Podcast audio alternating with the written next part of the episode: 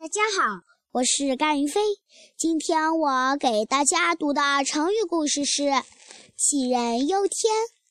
古时候，齐国有个人害怕天会掉下来砸到自己，害怕地会陷下去把自己埋进去，因此他每天寝食不安，总是抬头看看天，或者用脚跺跺地，然后摇头叹气。后来有人告诉他：“你放心吧，天肯定不会掉下来，地也肯定不会陷下去。”齐国人想了想，皱着眉头说：“那太阳、月亮和星星难道就不会掉下来了吗？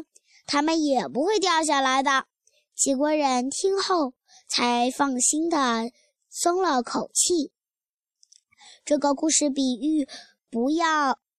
不必要的和没有的根据的忧虑。谢谢大家。